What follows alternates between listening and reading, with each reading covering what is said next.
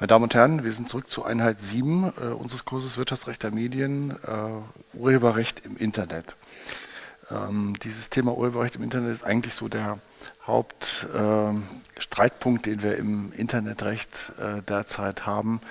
Äh, vieles, was das Urheberrecht so klassisch regelt, hat natürlich oder ist zugeschnitten auf die klassischen Medien und äh, passt im Internet oder bei der Anwendung im Internet hinten und vorne nicht. Ähm, zu diesen reinen juristischen Fragen kommt auch hinzu, dass das Urheberrecht mittlerweile sehr stark politisch auch aufgeladen ist. Ähm, vielfältige Konflikte, Open Source, Open Access, ähm, das rabiate Vorgehen der ähm, Inhaber von Musik- und Videorechten gegen illegales Downloading und auch die politische Diskussion um Freiheit im Internet und Urheberrechtsschutz haben ein Übriges dazu getan sodass dieses Thema unter verschiedenen Aspekten auch große Bedeutung erlangt hat. Wir wollen uns dem Thema nähern in, wieder in drei Untereinheiten. Ich kann natürlich in einer Einheit hier auch nicht umfassend das Thema behandeln. Es gibt also viele Facetten, die ähm, zu behandeln wären. Insofern könnte man da fast eine eigene Vorlesung von machen. Ich werde aber versuchen, so die wichtigsten Probleme anzusprechen und äh, auch so ein bisschen die Basics zu vermitteln für diejenigen, die den Kurs äh, im Materialgüterrecht 1 noch nicht besucht haben und insofern sich die Grundlagen des Urheberrechts noch nicht in der Vorlesung auch aneignen konnten. Also äh, erste, die erste Untereinheit wird sich ein bisschen mit den Grundlagen des Urheberrechts beschäftigen. Was ist geschützt überhaupt im Urheberrecht? Welche Bedeutung hat das fürs Internet? Wir werden dann die Verwertungsrechte besprechen, die sich daraus ergeben und auch die Besonderheiten, die sich da im Kontext des Internet auch stellen und dann anhand von, von zwei, drei Beispielen vertieft mal die Problematik des Urheberrechts bei der Anwendung auf äh, Internetanwendungen auch äh, näher beleuchten. Erste Frage also, was wird durch das Urheberrecht geschützt?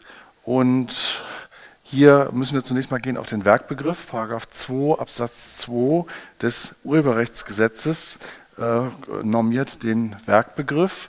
Das Gesetz sagt, geschützt sind persönliche geistige Schöpfungen. Und da steckt jetzt schon eigentlich alles drin, was wir brauchen, um auch den Schutzgegenstand des Urheberrechts zu, äh, einzugrenzen und zu bestimmen.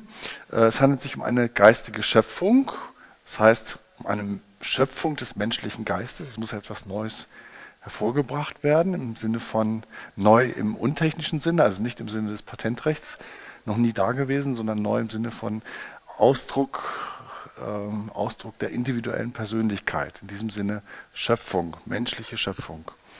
Und bei diesem Merkmal der geistigen Schöpfung müssen wir schon mal abgrenzen, die äh, individuellen Elemente, die geschützt sind vom äh, geistigen Gemeingut, das für jeden frei zur Benutzung ist. Ich äh, versuche das immer anhand eines Beispiels auch zu konkretisieren. Stellen Sie sich vor, Sie sind im schönen Land Österreich äh, auf einer Alm ähm, haben ein wunderbares, im Sommer ein wunderbares Bergpanorama vor Augen. Sie sind Maler, stellen sich eine Leinwand hin, Pinsel und Farben und fangen an, dieses schöne Panorama zu malen. Die malen ja nicht einfach das Panorama ab. Als Maler sind sie dann eine kreative Persönlichkeit. Das heißt, sie lassen das Bild, was sie da wahrnehmen, auf sich wirken, verarbeiten das mit ihrem Geist, ähm, und auch mit den Emotionen, die sich damit für sie verbinden und versuchen, das, was sie empfinden und dabei auch verarbeitet haben, in, in sich selbst auch wieder auszudrücken auf der Leinwand. Und wenn man jetzt nicht nur einen Maler hinstellt auf der Alm, sondern drei Maler auf die Alm stellt, die nebeneinander stehen, das gleiche Bild vor Augen haben, werden, wird mit hoher Wahrscheinlichkeit werden drei unterschiedliche Bilder dabei rauskommen. Das heißt, obwohl alle dasselbe Motiv haben, sind die alle drei Bilder unterschiedlich. Und das, was die Unterschiede ausmacht, ist vielleicht einerseits Unterschiede im Können, aber andererseits vor allen Dingen die Persönlichkeit der jeweiligen Maler, die eben dazu führt, dass das, was ausgedrückt wird, ganz unterschiedlich ist. Vielleicht ist der eine dabei, der sich durch ein solches Panorama deprimieren lässt und dann als düsteren Farben dunkel malt, der andere hell in Sonnenfarben, der andere etwas in Grau, je nachdem, welche Empfindung er vielleicht auch bei diesem Bild hatte. Und genau darum geht es beim Urheberrecht, diese individuellen schöpferischen Elemente, die der einzelne Maler oder Werkschaffende dem Werk hinzufügt. Also Allgemeingut, frei für jeden zur Benutzung, gilt also für das Panorama, das abgemalt wird, abgebildet wird auch in dem Bild. Die individuellen Elemente, die der Einzelne aus seiner schöpferischen Persönlichkeit hinzufügt, sind das eigentliche Schutzgegenstand des Urheberrechts, persönliche geistige Schöpfung.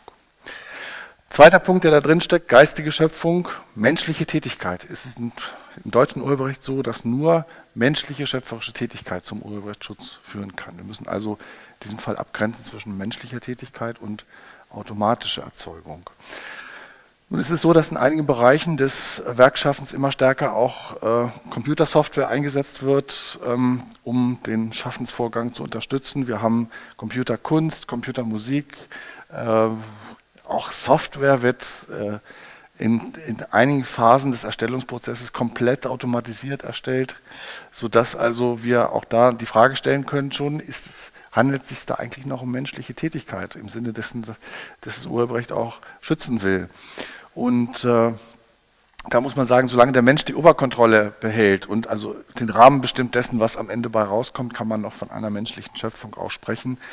Ähm, Grenzfälle mag, äh, mag, äh, mag es geben, wenn wir zum Beispiel über Computermusik reden, wo eben äh, Zufallsgeneratoren benutzt werden, wo eben weder die genaue Klangfolge, die am Ende bei rauskommt, noch vielleicht überhaupt äh, das ge gesamte, ähm, ja, äh, die Struktur dessen, äh, die da entsteht, vom Menschen vorherbestimmt ist oder vielleicht auch vorhersehbar ist. Da bewegen wir uns dann so im Grenzbereich dessen, was menschliche Tätigkeit doch ausmacht. Auch für Computerprogramme muss man sagen, solange ähm, die einzelnen Tools, Software-Tools nur als Hilfsmittel, das ist ein Werkzeug, ein Tool, also als Hilfsmittel benutzt werden, ähm, aber die Oberkontrolle und auch äh, der Rahmen dessen, was am Ende bei rauskommt, durch den menschlichen Benutzer auch gesetzt wird, kann man von einer menschlichen Tätigkeit weiterhin sprechen. Wir sind also noch eigentlich äh, weg von dem Zustand, dass wir wirklich Werke haben, die komplett vollautomatisch auch erzeugt worden sind. Und das, der, der, Zweck eben ist, dass das Urheberrecht ja wirklich nur die menschliche Tätigkeit schützen will. Deswegen sollte man es aber auch nicht zu eng fassen und zu früh sozusagen die, ein, der Einsatz von IT als Hilfsmittel auch äh, diesen Einsatz ausscheiden. Ja, es muss ein geistiger Gehalt sich ausdrücken, muss also etwas, was im menschlichen Kopf, im Brain vorhanden war, eben auch im Werk äh, ausgedrückt werden muss eine wahrnehmbare Formgestaltung vorhanden sein. Ähm, das hängt wieder zusammen auch mit der Natur des äh, urheberrechtlichen Schaffens. Solange etwas nur im Kopf drin ist und nicht anderen mitgeteilt wird, ist das zwar schön, dass der Künstler das im Kopf hat, aber es ist bereichert noch nicht die allgemeine Kultur und den allgemeinen Wissensstand, sodass also äh, das noch nicht förderungswürdig erscheint ist durch das Urheberrecht, sondern nur das, was also wahrnehmbar wird für andere und damit, damit auch Teil des Kommunikationsprozesses wird, soll eben schutzfähig sein. Also wahrnehmbare Formgestaltung, das heißt nicht, dass tatsächlich es wahrgenommen wird, sondern es muss wahrnehmbar sein. Also auch der Dichter, der ein äh, Werk schreibt, das er in den, Schreibt, in den, Schreibtisch legt und keinem anderen zeigt, ähm, dieses äh, Gedicht ist natürlich auch wahrnehmbar, wenn es auch nicht tatsächlich wahrgenommen wird. Die Formgebung muss eine gewisse Fortgeschrittenheit aufweisen, muss also soweit äh, ausformuliert sein, dass eine äh, schöpferische Individualität auch erkennbar ist, also nicht im reinen Ideenstadium sein, sondern sich soweit konkretisiert haben, dass die schöpferische, der schöpferische Gehalt sich auch ausdrückt im Werk, in der Formgestaltung. Es muss aber nicht vollendet sein, also auch die unvollendete ist äh, urheberrechtlich geschützt. Hinzu kommt, äh, auch die körperliche Festlegung muss nicht ständig gegeben sein, sondern es reicht Wahrnehmbarkeit aus. Wir hatten in, gerade in Kriegszeiten die Situation, dass viele Kunstwerke auch vernichtet worden sind, die dann später vielleicht nachgebaut oder wieder nachgebildet wurden.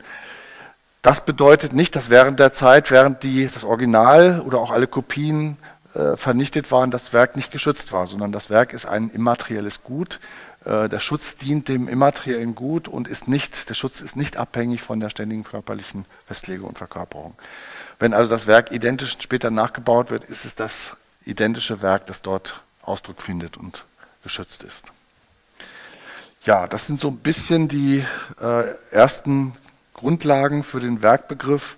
Das ähm, wichtigste Merkmal vielleicht für den, oder wichtigste Voraussetzung auch für den Urheberrechtsschutz ist die äh, Individualität, wie ich schon gesagt habe, die individuelle schöpferische Leistung, die sich im Werk ausdrückt. Und da muss man jetzt ein bisschen in die Rechtsprechung schauen, auch äh, in der Entwicklung des Urheberrechts äh, für bestimmte Werkarten und auch äh, in einer bestimmten Zeit wurden dort sehr hohe Anforderungen auch an den Grad dieser, dieses individuellen Schaffens gestellt. Man nannte das äh, oder nannte das äh, Gestaltungshöhe, eine gewisse Quantität der Individualität auch beinhaltet. Grundsätzlich individuelles Schaffen setzt voraus, dass man Spielräume hat. Also wenn man ein bestimmtes Werk nur in einer bestimmten Weise schaffen kann, weil man keine Spielräume hat, weil Sachzwänge bestehen, dann ist auch kein Spielraum zur Entfaltung schöpferischer Leistung.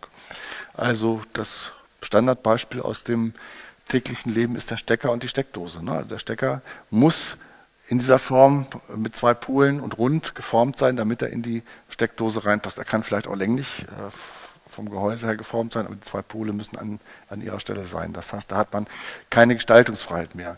Je mehr Gestaltungsfreiheit man hat, desto größer ist der Spielraum für individuelles Schaffen. Das heißt nicht, dass das automatisch entsteht, aber der Spielraum ist größer und ist damit auch ein Indiz für individuelles Schaffen. Dann hat man hier in diesem Kontext der Individualität auch den Begriff der kleinen Münze geprägt, der im Urheberrecht auch üblich ist für einen sehr geringen Grad an individueller Leistung. Wir haben da bestimmte Werke, die dafür besonders anfällig sind, also äh, alltägliche Populärmusik oder auch, wir nennen das früher Groschenhefte, ähm, heute müsste man sagen 10-Cent-Hefte oder ähnliches, die ähm, einen sehr geringen Grad an schöpferischer Leistung beinhalten, aber auch urheberrechtlich geschützt sind.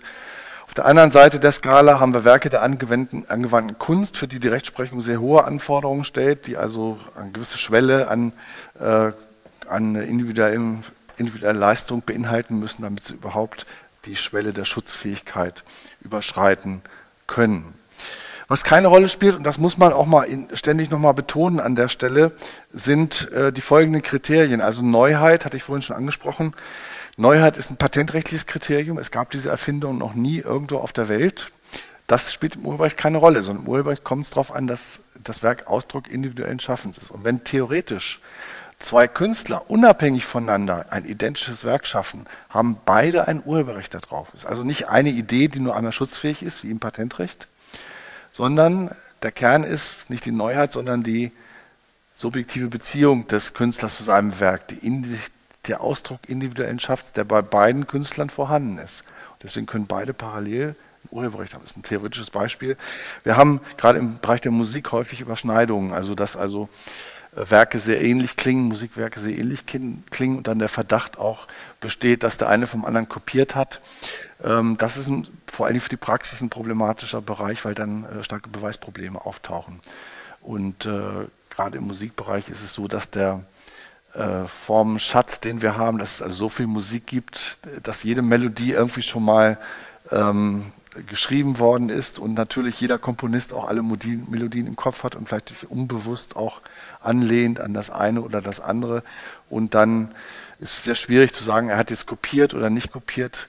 Die Rechtsprechung arbeitet da zum Teil auch mit Anscheinsbeweisen, wenn also große Übereinstimmung besteht, sodass der Zweite dann nachweisen muss, dass er nicht kopiert hat. Ähm, das ist also äh, doch eine Quelle auch praktischer Probleme, aber vom theoretischen Ansatz her ist eben äh, entscheidend die Tatsache nur, dass der, das Werk Ausdruck des individuellen Schaffens auch des Einzelnen ist.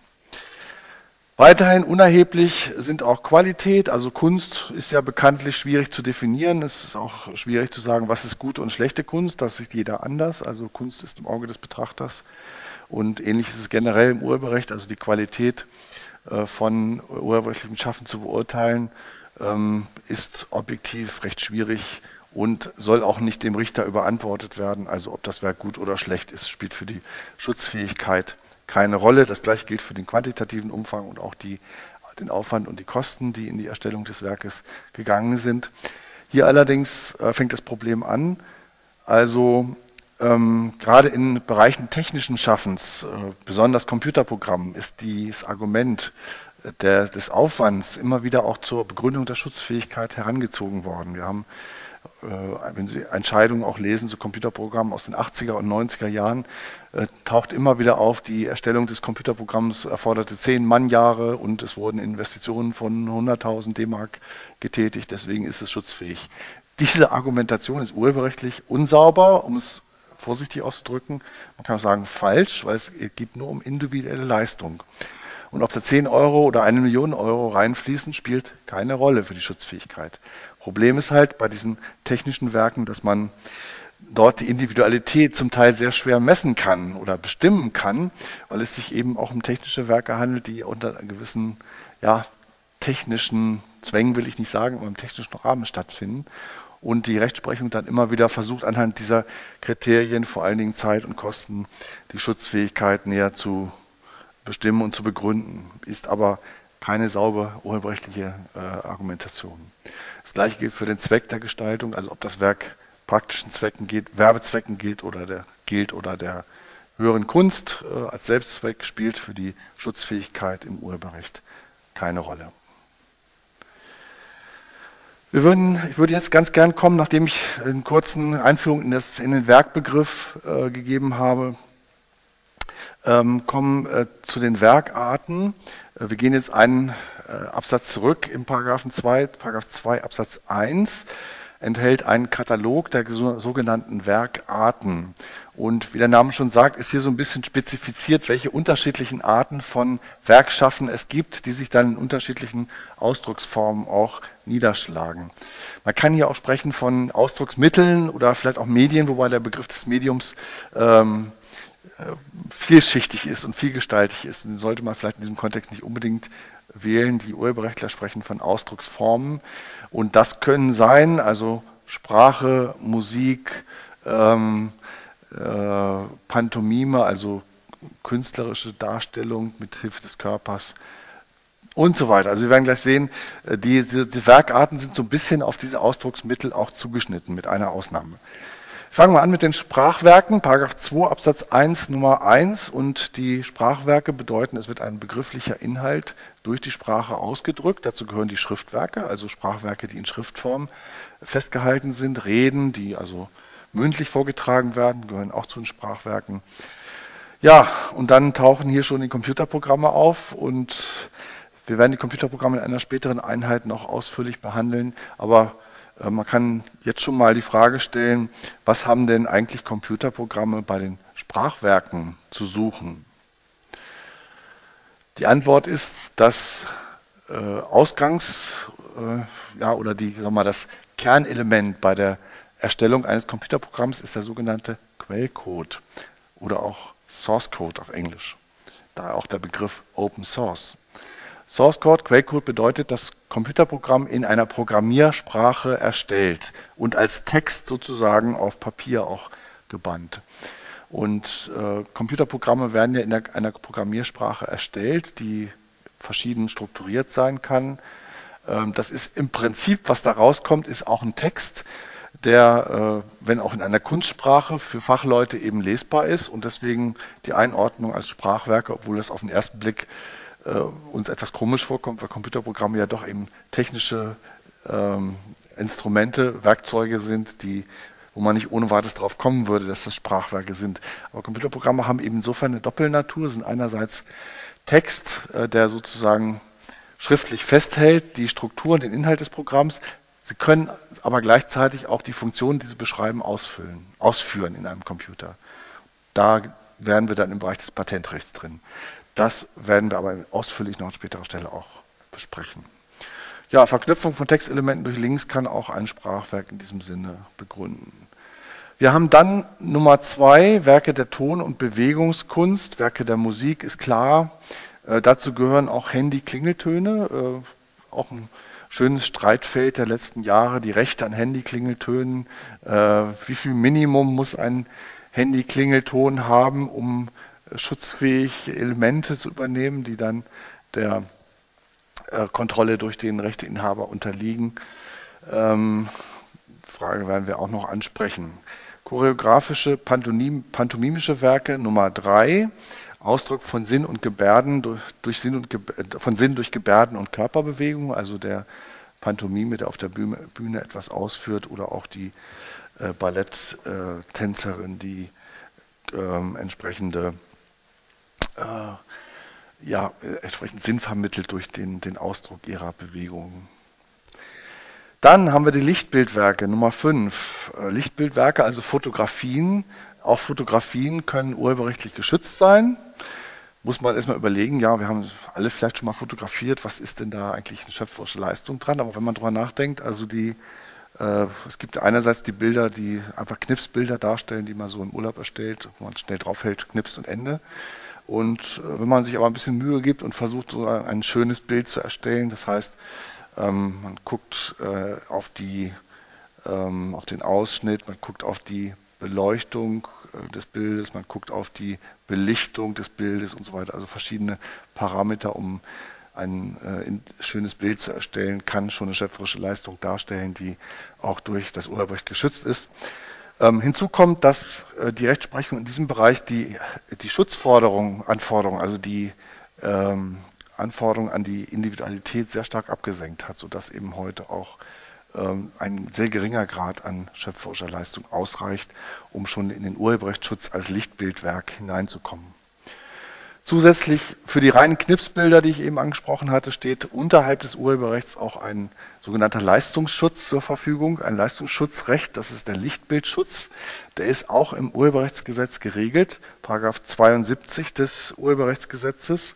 Allerdings äh, stellt dies kein, äh, kein Urheberrecht im klassischen Sinne dar, weil äh, es hier nicht um eine schöpferische Leistung geht. Also da wird einfach praktisch die, die Leistung des Knipsens sozusagen nochmal belohnt. Resultat ist natürlich, dass praktisch jedes Foto irgendwie geschützt ist, entweder als Lichtbildwerk oder auch als durch den Leistungsschutz. Und das bedeutet auch, dass man fremde Fotos eben nicht einfach so verwenden kann, sondern den Rechteinhaber eben auch um Erlaubnis fragen muss. Und das passiert ja nicht nur in Zeitungen und Zeitschriften, dass Fotos abgedruckt werden, sondern zunehmend auch werden im Internet Fotos eingestellt oder von fremden Webseiten runtergezogen, die man dann selber benutzt. Und in der Regel muss man da immer die, die Rechteinhaber auch fragen, ob ähm, sie ihre Einwilligung dazu erteilen.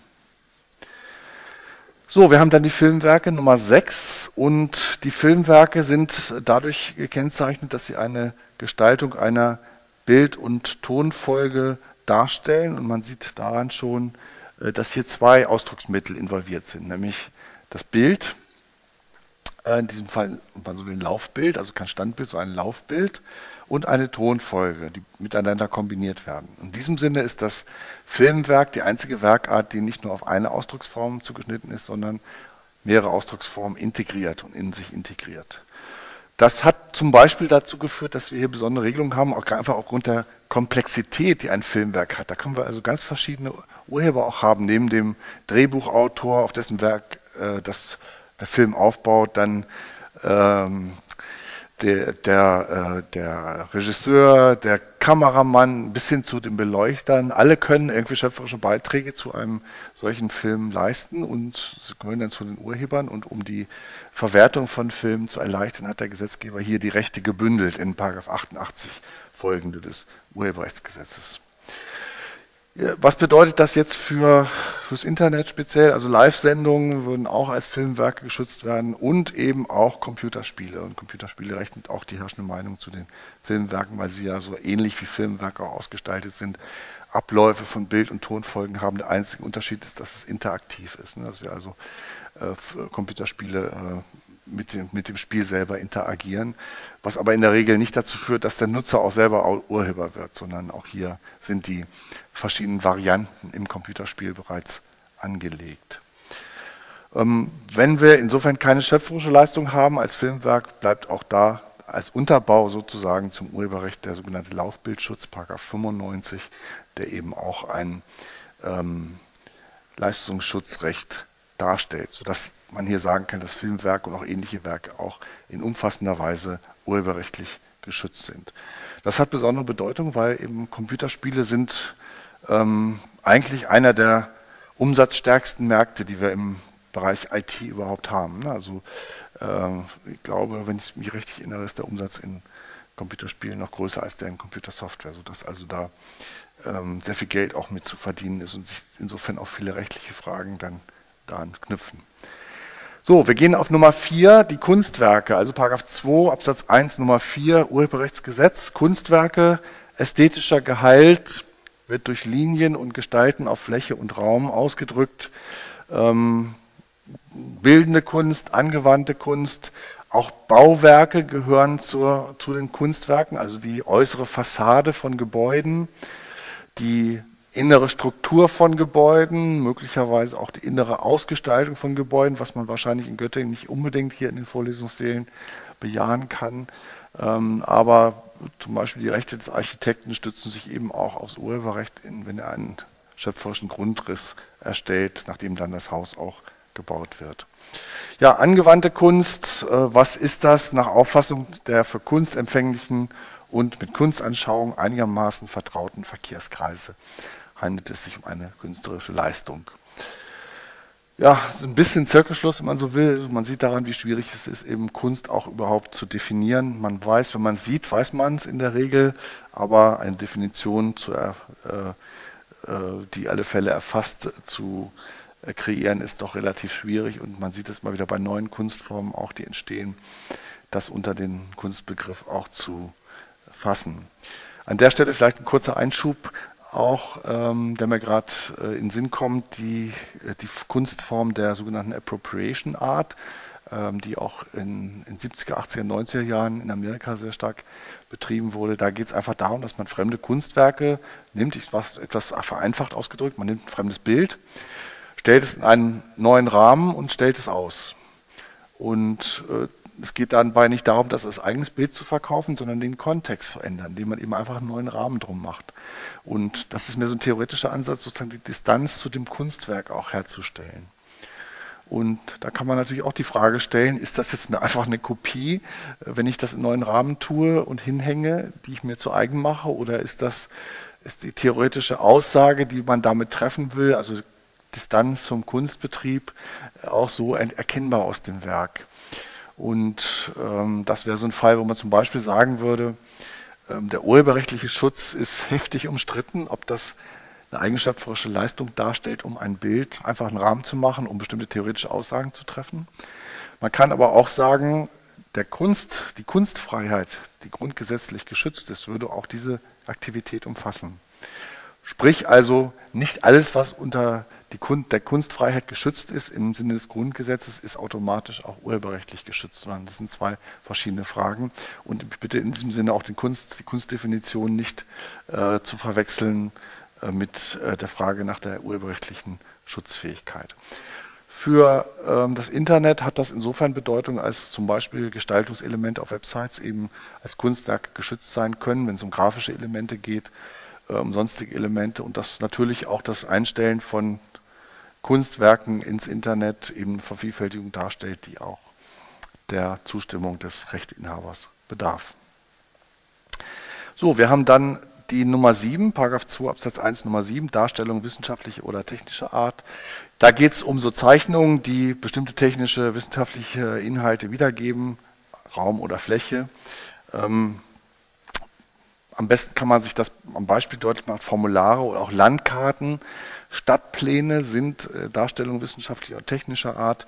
Und man sieht da an, dem Beispiel des Stadtplans schon, dass hier eben die Spielräume für individuelles Gestalten relativ gering sind. Denn die, das, was dargestellt wird, die Wege, Straßen, Plätze, Häuser sind ja durch die Realität vorgegeben. Man hat also hier Spielräume eigentlich nur in der Hinsicht oder der Art und Weise, wie man das kennzeichnet. Ne? Also mache ich den Weg rot oder gelb oder schwarz, mache ich das Haus wie stelle ich das Haus mit welchem Symbol dar. Wobei hinzukommt, dass in diesem Bereich eben auch gewisse Standards herrschen, die eben, wenn man sie benutzt, eben auch eine schöpferische Eigenleistung ausschließen, ne? sodass also hier der Spielraum sehr eng begrenzt ist. Daraus hat jetzt der Gesetzgeber den Schluss gezogen, dass ähm, hier der Urheberrechtsschutz äh, schon auf einer relativ niedrigen Schwelle ansetzen sollte und ein relativ geringer Grad an Individualität auch ausreicht, um hier Schutzfähigkeit zu begründen kann man jetzt auch übertragen auf Webseiten mit grafischen Elementen, soweit sie eben wissenschaftlich oder technischen Inhalt auch ausdrücken soll, käme hier eben auch diese Werkart in Betracht. So, äh, diesen Herrn äh, kennen Sie wahrscheinlich, äh, gehe ich mal davon aus, das war schon meiner Jugend, also Standardlektüre des heranwachsenden Schülers. Ähm, ich habe hier jetzt aber mal was Besonderes rausgesucht, wie Sie sehen können. Ähm, das ist die Äh, der Band Asterix redet Wienerisch. Und ich habe zwar einige Jahre in Wien gelebt, Sie werden aber nicht von mir erwarten können, dass ich das jetzt in schönster, schönstem Wiener Dialekt auch vorlesen kann. Ähm, aber das Selbstdurchlesen gibt Ihnen schon ein Gefühl dafür, wie es, sich, wie es ungefähr klingen würde. Ähm, ich will dabei auf, äh, darauf hinaus, und wir reden ja über Urheberrecht, auf die Frage, welche Relevanz hat jetzt diese Seite aus urheberrechtlicher Sicht? Und die Frage also, was ist eigentlich hier das geschützte Werk? Und Sie sehen schon aus den verschiedenen Elementen, die ich hier aufgeführt habe, dass diese Frage durchaus differenziert zu beantworten ist. Wir haben einmal, und es, der Blick fällt natürlich sofort auf den Kopf des Asterix. Die Figur des Asterix ist ja natürlich eine Kunstfigur, die, die der, die Väter von Asterix und Obelix äh, erfunden haben. Äh, ist als grafische Darstellung, kann es ein Kunstwerk darstellen. Ähm, das würde die, die Figur des Asterix als solche betreffen, ne, die also äh, kreiert worden ist. Das ist eine grafische Darstellung, die ein Kunstwerk darstellt. Man kann auch sagen, das einzelne Bild wäre jetzt ein Kunstwerk, wie wir es hier haben, ist aber auch Teil einer Geschichte, einer fortlaufenden Geschichte. Der Comic ist ja, wenn man so will, nur eine bebilderte Ausprägung eines, einer Geschichte, die man auch als Text äh, festhalten könnte, sodass also der, der Comic als fortlaufende Serie auch geschützt ist. Ja, und dann kommt noch dazu, wenn wir uns den Asterix jetzt nochmal betrachten, der Asterix ist nicht nur eine grafische Darstellung, sondern ist auch eine Persönlichkeit. Er hat bestimmte Eigenschaften, mutig, äh, unerschrocken und so weiter. Ähm, Obelix ist eher ein bisschen tollpatschig, ist aber als Kind in den Schaubertrank gefallen, sodass er stark und kräftiger Krieger ist. Ähm, also jede Comicfigur hat so ihre Eigenschaften und auch diese Persönlichkeit, diese Comic-Persönlichkeit ist urheberrechtlich geschützt, weil sie ja auch ein Aspekt äh, dieses, dieser Figur ist, der eben durch die Asterix-Bände sich durchzieht. Ne? Also insofern auch eine Schöpfung, persönliche Schöpfung darstellt. Sodass wir also, ich gehe mal auf die nächste Folie, sodass wir also hier, äh, wenn man so will, vier verschiedene Schutzanknüpfungspunkte hätten, die Figuren im Künst, künstlerischen Sinne, die einzelnen Bilder, die Abfolge von Bildern und die Charaktere. Und ja, was bedeutet das jetzt fürs Internet? Wir haben im Internet ja zunehmend auch so Kunstpersonen, die geschaffen werden, Aviatare, die auch mit dem Nutzer kommunizieren, die auch relativ detailgetreu mittlerweile irgendwelchen Personen nachgebildet werden. Und soweit sie auf schöpferischer Leistung beruhen, sind natürlich auch solche Kunstpersonen in verschiedener Hinsicht geschützt, vor allen Dingen in, äh, als Kunstwerk oder auch als persönliche Schöpfung im Bezug auf die Charaktere dieser Personen. Ich gehe jetzt nochmal zurück auf die Folie hier und äh, wir haben jetzt den Aspekt des Wienerischen noch nicht behandelt. Ähm, Asterix redet Wienerisch bedeutet, das ist praktisch eine Übersetzung der Asterix-Bände in einen, ich will nicht sagen andere Sprache, in einen anderen Dialekt. Und äh, ist die Frage, wenn ich sowas machen will, äh, so ein Band rausbringen will, muss ich da den äh, Urheber auch um Erlaubnis fragen? Und die Antwort ist ja, das Bearbeitungsrecht äh, gehört auch zu den geschützten Verwertungsrechten und Übersetzungen gehören zur Bearbeitung, also entwickeln das Werk fort, verändern es, modifizieren es. Und ja, ist es eine einfache mechanische Tätigkeit zu übersetzen? Jeder, der schon mal übersetzt hat, auch wenn es auch nur ins Englische ist, weiß, das ist auch eine schöpferische Leistung selbst. Also die richtigen Worte zu finden, den richtigen Satzbau und so weiter. Auch das richtig auszudrücken, was in der Originalsprache gesagt werden soll. Das kann man nicht mehr wörtlich machen, sondern muss man vielleicht andere Ausdrücke in der anderen Sprache nehmen, um äh, denselben Sinn zu erzeugen und vielleicht dieselben Effekte auch zu erzeugen. Sodass also neben der Frage der Zustimmungsbedürftigkeit auch sich die Frage stellt, ob die Bearbeitung selber auch ein eigenes Urheberrecht begründen kann. Und auch das ist der Fall. Also es, da kann auch eine schöpferische Leistung drinstehen, die dann das sogenannte Bearbeiterurheberrecht eben begründet. Sie sehen also, so die Grundzüge des äh, Urheberrechts sind eben auch unmittelbar relevant für das Internet und wir werden jetzt in der nächsten Untereinheit eben mal näher betrachten, welche Verwertungsrechte sich aus dem Urheberrecht dann auch ergeben.